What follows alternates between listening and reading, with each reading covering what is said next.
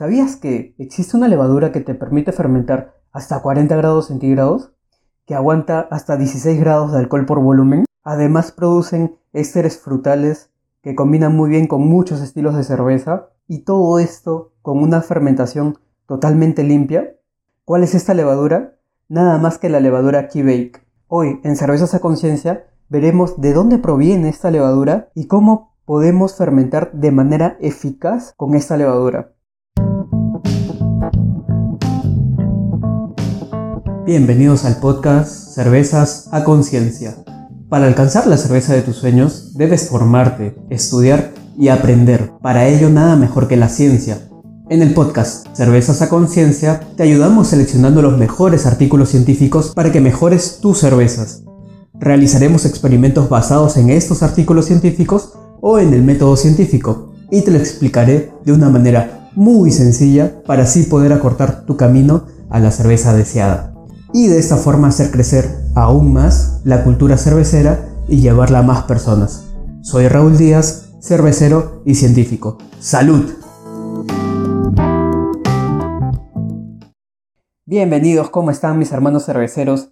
Este es nuestro experimento 002, donde veremos y hablaremos sobre la famosísima levadura Bake, una levadura que al parecer ha llegado para revolucionar el mundo cervecero.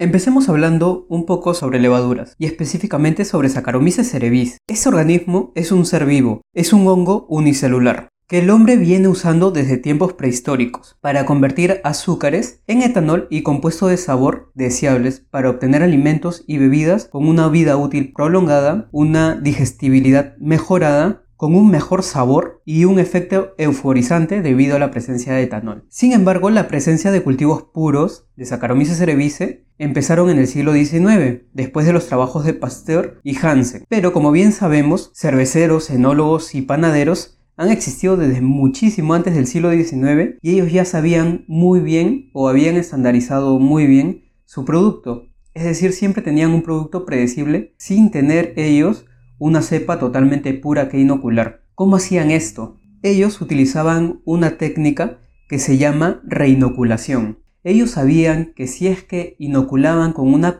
una pequeña porción de un alimento previamente fermentado, la nueva fermentación iba a ocurrir muy, muy parecida a la que ellos estaban poniendo. Es decir, la fermentación iba a ser totalmente predecible. Esta reinoculación podría haber generado linajes de levadura, que crecieron continuamente en esos ambientes artificiales, como es el mosto de cerveza o el mosto de vino, proporcionando un escenario perfecto para la domesticación. La domesticación se define como la selección humana y la cría de especies silvestres para obtener variantes cultivadas que prosperan en entornos artificiales, pero que se comportan de manera subóptima en la naturaleza, es decir, si es que estos seres domesticados quedan libres en la naturaleza, probablemente no tengan los mecanismos para poder sobrevivir. Y eso es lo que ocurre muchas veces con la levadura cervecera. Entre las principales características que podemos encontrar en las levaduras cerveceras domesticadas, es decir, características que nuestros antepasados cerveceros han ido seleccionando, son la eficacia para fermentar azúcares del mosto como maltosa y maltotriosa, eliminación de sabores fenólicos como son el 4-vinil guayacol. Si bien es cierto el 4-vinil guayacol es muy bien aceptado en algunos estilos de cerveza como son la Jefe Weizen, eh, en la gran mayoría de cervezas es un compuesto totalmente inadecuado. Y además de la eliminación de sabores fenólicos, la levadura debe tener una como característica que sea buena floculante. Estas tres características son las principales que podemos encontrar en casi todas las levaduras de cerveza. Por cierto, para hablar sobre el experimento de hoy, me he basado en dos artículos, dos papers. Uno del año 2016, escrito por el equipo de Galón, que trata exactamente sobre la domesticación y divergencia de varios grupos de Saccharomyces cerevisiae, incluidos grupos cerveceros.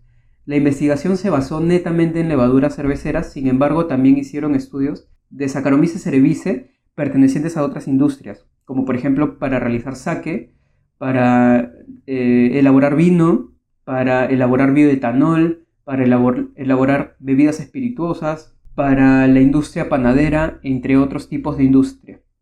Y además me he basado en el artículo científico de Price y todo su equipo del año 2018, donde netamente ven cómo es que la familia de las levaduras Key están incorporadas en todos los demás linajes de levaduras que han sido previamente descritos en el artículo del 2016. Los datos de estos estudios indican que las levaduras actuales que se usan en las industrias son distintas de las cepas silvestres y provienen de un conjunto limitado de cepas ancestrales que se han ido adaptando a entornos creados por el hombre. Es decir, todas o la gran mayoría de estas cepas tienen un origen en común, a partir de una o muy pocas cepas de levadura se han ido originando todos los linajes conocidos hoy en día. En estos estudios diversificaron seis linajes de levaduras. El linaje asiático, que incluía cepas productoras de sake, linaje de vino, que incluye levaduras de vino y muy pocas levaduras de cerveza, linaje mixto, que incluía levaduras para panaderías, para bebidas espirituosas, para biotanol, entre otras, el linaje Beer 1 y el linaje Beer 2, y por último, identificaron el linaje Kibake, siendo este último linaje el que más recientemente ha sido estudiado y es la, la razón por la cual estamos haciendo el experimento actual. Este linaje de levaduras provienen del oeste de Noruega. Los cerveceros de granja de esta región mantienen cepas de levadura tradicionales que han sido mantenidas y usadas de manera distinta a los demás linajes de levadura, dando ciertas características interesantes para el mundo de las cervecerías. Entre las características que más destacan y más interés quizás les podemos sacar, es que están adaptadas a ser almacenadas secas durante periodos de hasta un año o más. Ellos hacen que las levaduras colonicen un trozo de madera y ese trozo de madera lo guardan por un año o hasta un poco más de tiempo. Se inoculan a una temperatura de entre 28 y 40 grados centígrados siendo la, temperatura más adecuada de 35 grados centígrados para ellos. Fermentan mostos con alto contenido de azúcar, hasta 1.080 en gravedad específica o 19.25 grados plato. Fermentan en periodos bastante cortos, de 1 a 2 días. No producen fenoles desagradables como el 4-vinil guayacol. Son productoras de tres ésteres principales, como son el caproato de etilo, que hacen recordar al aroma o al sabor de las piñas o frutas tropicales, el caprilato de etilo, que hace recordar a frutas tropicales, manzana o coñac, y decanoato de etilo, que hace recordar a las manzanas rojas, que le dan cierta ventaja a este tipo de levaduras para ser usadas en estilos frutales y tropicales. La producción de isobutanol es bastante baja, lo que sugiere que no produce alcoholes de Fussel. Pueden fermentar con éxito hasta 43 grados centígrados ideal para fermentación con temperaturas no, no controladas en el rango normal. Pueden soportar concentraciones de alcohol bastante altas, hasta 16%. Lo que pasa también con estas levaduras, lo único, el único factor que sería no tan adecuado para algunos estilos es que no todas las cepas son muy floculantes. Sin embargo, en los inóculos que usan estos cerveceros de granja no son solo una cepa de levadura Quebec, sino son cepas combinadas.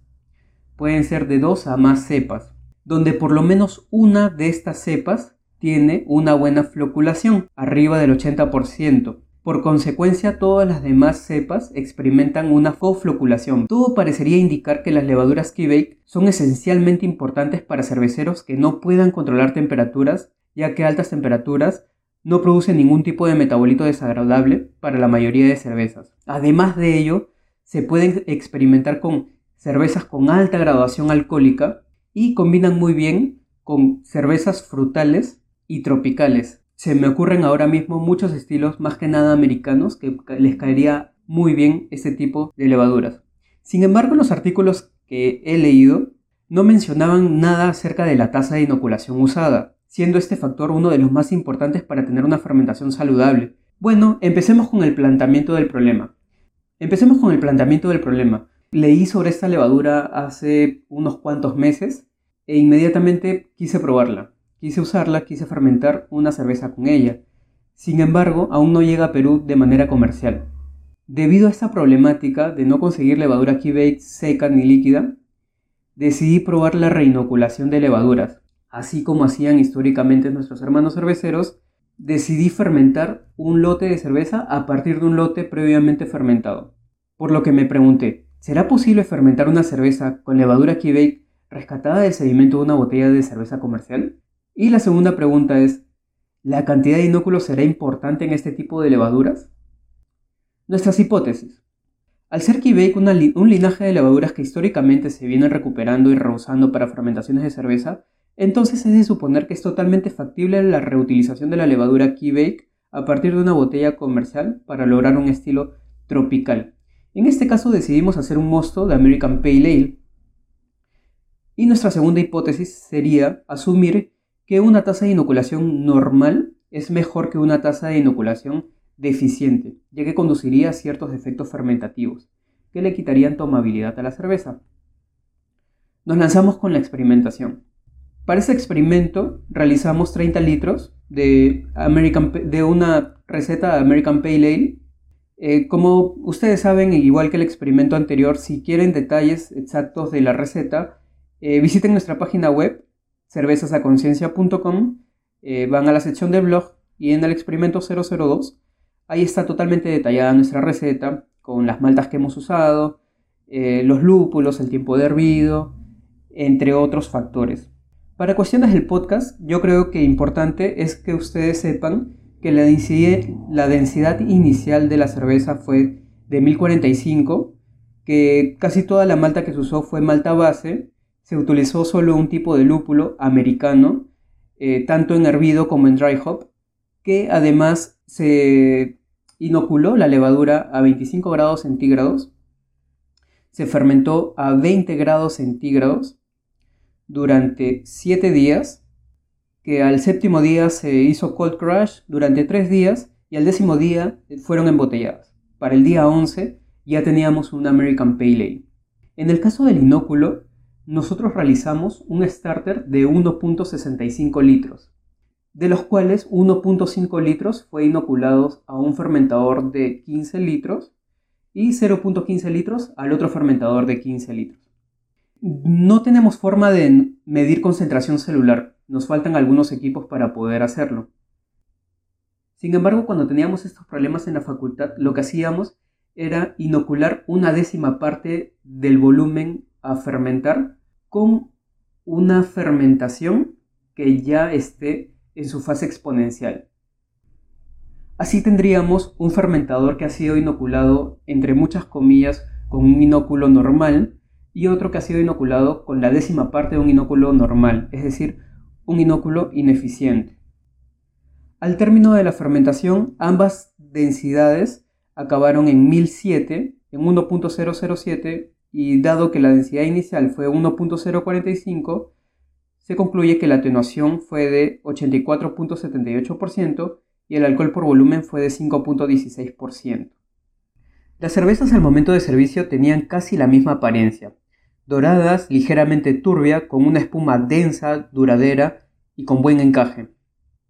No había mucha diferencia visual entre ambas y en apariencia cuadraba muy bien con el estilo American Pale Ale. Ahora vamos tanto con sabor y aromas. Empecemos con mis notas de cata que como ustedes bien saben, mis notas de cata no han sido a ciegas.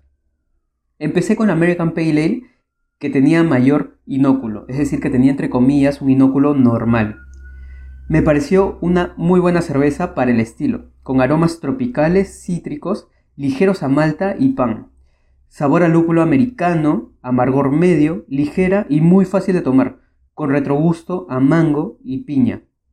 Ligeramente oxidada, esto puede ser debido al tiempo que tiene en botella, ya que para el día de cata pasaron 30 días. Eh, lo ideal para las cervezas americanas es que se tomen cuanto antes. Mientras más frescas, mejor. No sentí ningún metabolito extraño en la cerveza, es decir, fue una fermentación bastante limpia y muy de acuerdo al estilo. Mientras que la American Pale Ale con menos inóculo, es decir, la décima parte de entre comillas un inóculo normal, en el caso de esta cerveza tenía aromas a ésteres frutales y tropicales, a piña, durazno, cítricos, sin embargo el aroma a lúpulos fue bajo. Estaba ligeramente especiado y tenía un muy ligero acetaldehído. En sabor, sabores cítricos, frutales y especiados, muy ligera y de amargor muy bajo. En esta muestra no sentí esa frescura de lúpulos americanos que en particular disfruto mucho de una pale ale. Sin embargo, estaba el carácter frutal y tropical marcado. Muy acorde al estilo, sin embargo, el lúpulo lo sentí menos fresco, a diferencia de la muestra con mayor inóculo. Y dicho sea de paso, era menos tomable, tenía menos tomabilidad que la que tenía inóculo normal. Ahora procederemos a mencionarles las catas a ciegas que se realizaron. Como ustedes bien saben, yo cuento con la ayuda de tres tipos de catadores. Un cantador principiante que no sabe mucho de estilos de cerveza, solo las convencionales, un catador de nivel intermedio que conoce más de estilos de cerveza, disfruta mucho de los estilos, y un catador profesional juez BJCP. Todos ellos cataron las muestras a ciegas. Solo sabían que las muestras eran una cerveza de estilo American Pale Ale y que tenían 5.1% de alcohol. Empecemos con la cata de Cielo Díaz, nuestra catadora principiante. Eh, ella sintió a la American Pale Ale inoculada con 1.5 litros de starter con aromas a levadura, a pan, a cítricos y un ligero alcohol.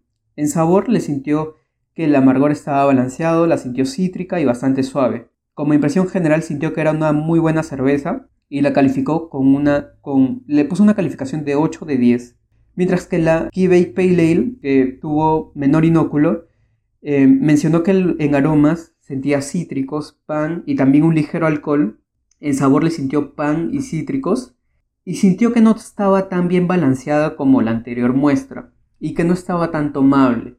La sintió un poco más amarga y le puso una calificación de 6 de 10.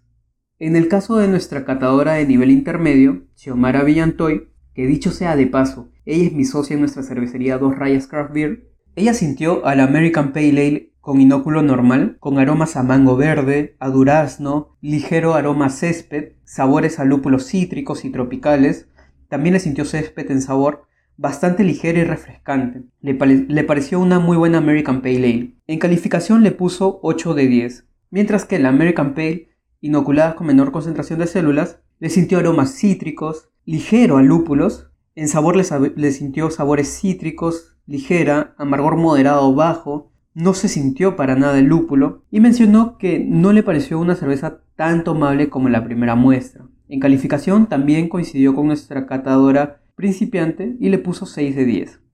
Ahora pasemos a nuestro juez BJCP, grado Recognized, mi gran amigo Jorge Liñán. Él tiene el grado de Beer Server Cicerón y es el head brewer de la cervecería Abadía del Inca, que como he mencionado tiene unas cervezas de estilo belga buenísimas. Si todavía no las prueban, no sé qué están esperando. Si en verdad disfrutan de las cervezas belgas, vayan y pidan lechelitas. No se van a arrepentir. Bueno, Empecemos con la cata de, Jorge.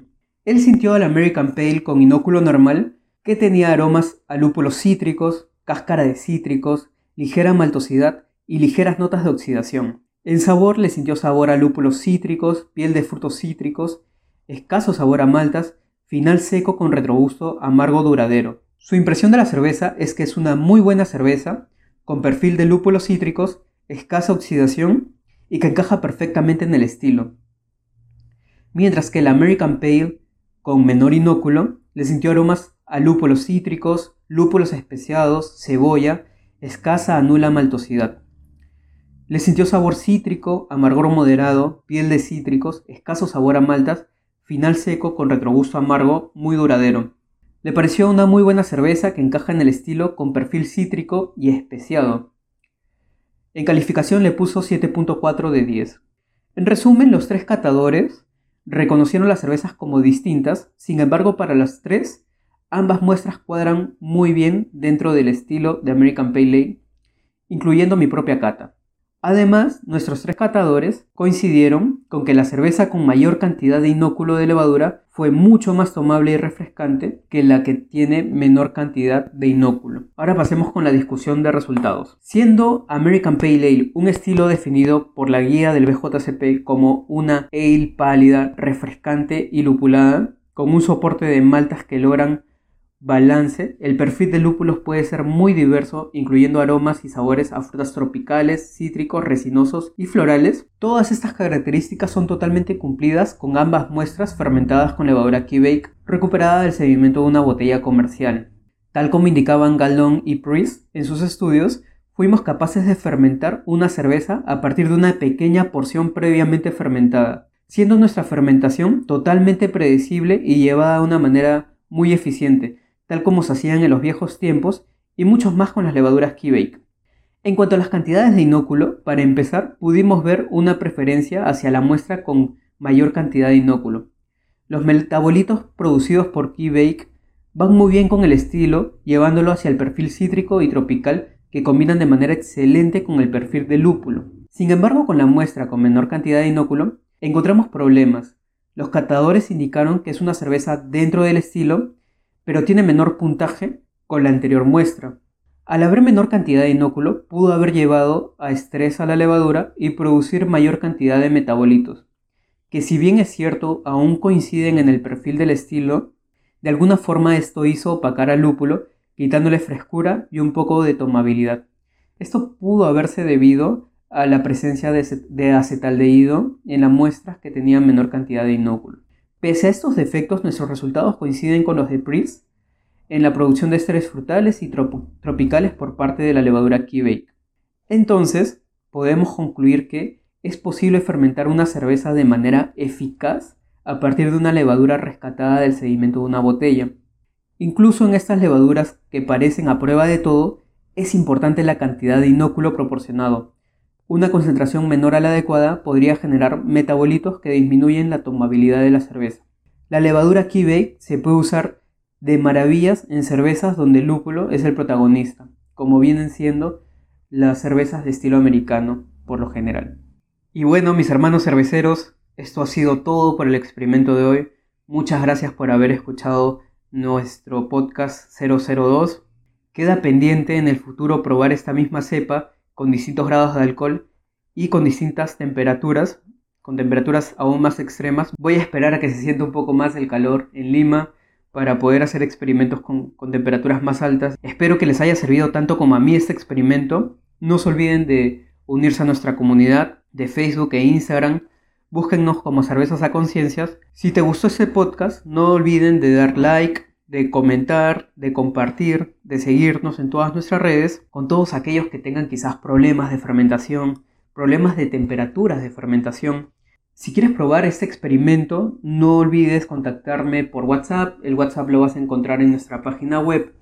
Eh, no olvides, eh, escríbenos por Facebook, escríbenos por Instagram, por todos lados, eh, por cualquiera de las redes. Personalmente les voy a estar contestando. Si tienen algunas dudas del experimento, no duden en preguntar. Y bueno, mis hermanos, muchas gracias nuevamente por haber escuchado hasta acá. Conmigo será hasta la próxima. Un abrazo.